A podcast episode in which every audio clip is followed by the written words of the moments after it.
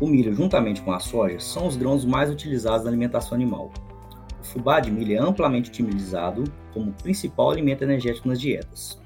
Mas, produtor, você sabe como a reidratação do fubá pode lhe ajudar a reduzir os custos de produção? Saiba mais agora. Siga conosco neste episódio. Vozes do Agro.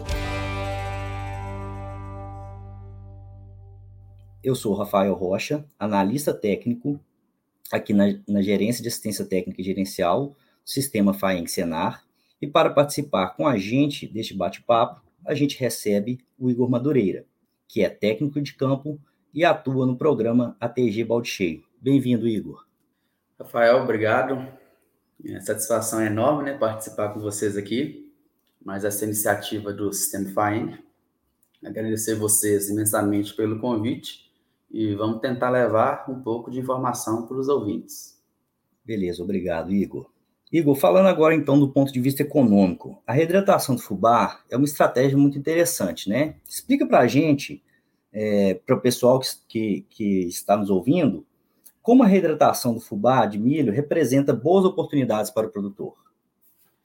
É, eu acho que é, essa realmente é a palavra né, para descrever, é oportunidade.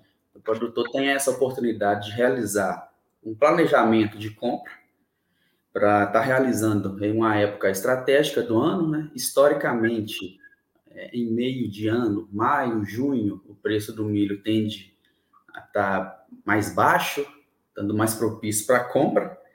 Né? Realizando essa compra e o procedimento da reidratação, já vai entrar o fator custo de armazenamento, que em relação ao fubá seco, né, o fubá reidratado tem um custo menor, visto que pode ser feito né, em trincheiras, não, não tem um desembolso grande com é, benfeitorias, que seriam galpões, né, para armazenamento do fubá seco.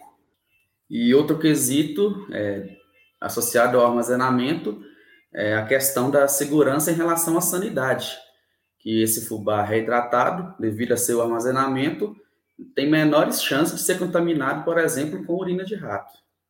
Beleza, Igor, muito bom. Então, como você falou para a gente, né, essa tecnologia representa redução de custo. E em que magnitude que a gente está falando? Que, que, qual seria a redução de custo que essa tecnologia vai trazer ao produtor? A, a redução do custo vai estar tá totalmente associada ao ganho né, de volume desse concentrado. Realizando o procedimento da reidratação do fubá, os ganhos médios são equivalentes a 35% em relação ao peso bruto. Ou seja, a cada tonelada de fubá reidratado, nós teremos ganhos médios de 350 quilos.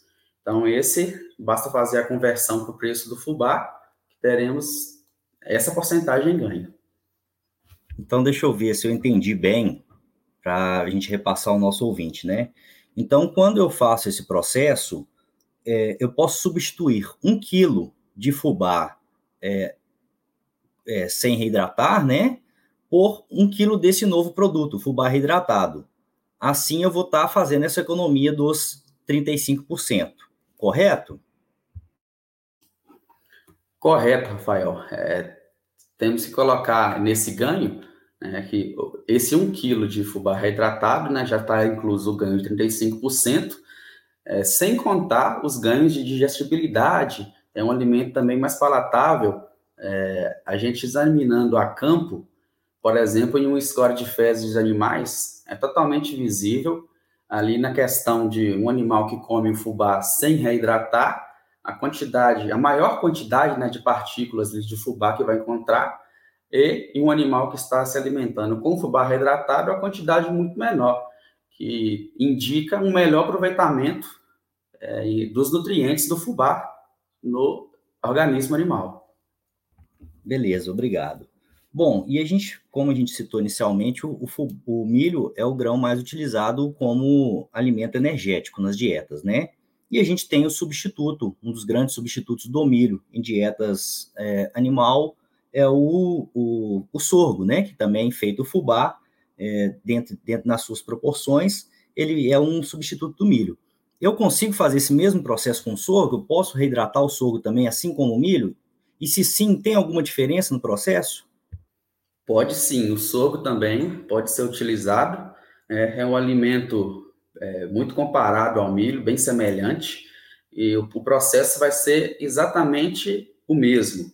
É, o processo da retratação do fubá, tanto para milho quanto para sorgo, visa atingir 30% né, de umidade nos grãos. Então, tanto o milho quanto o sorgo será feito da mesma forma, tendo rendimentos muito parecidos. Mais uma vez, obrigado, Igor. Bom, é, para a gente concluir nosso bate-papo, agora falando com aquele produtor que se interessou né, para aderir a esta estratégia, requer algum investimento? É, como é feita essa reidratação e, e como é implementado na atividade?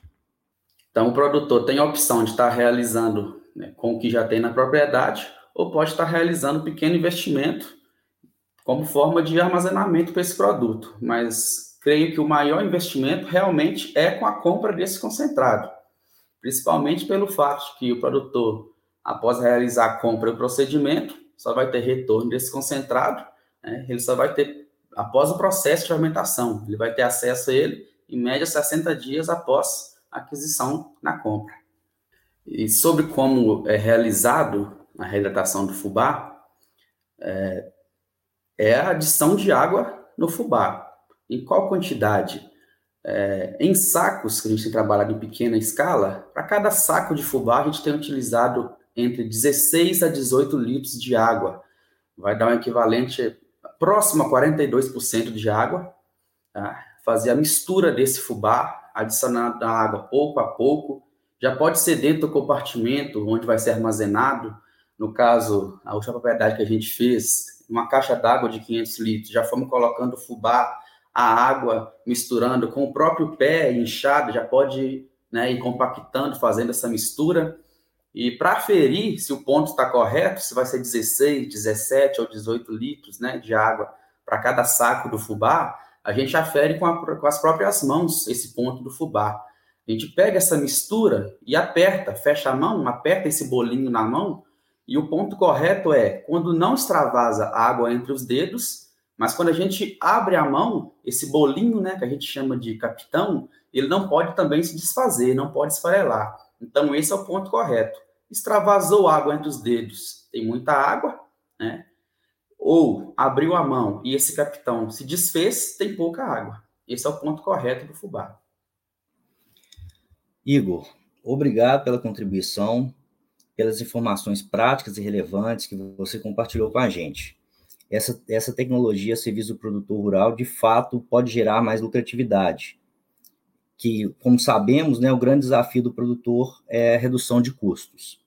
Obrigado pela sua participação e fica aqui o convite para seguirmos as conversas no, em próximas oportunidades.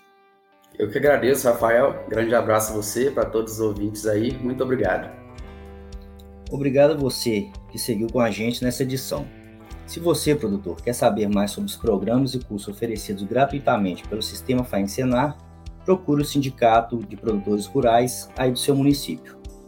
Eu fico por aqui, até a próxima.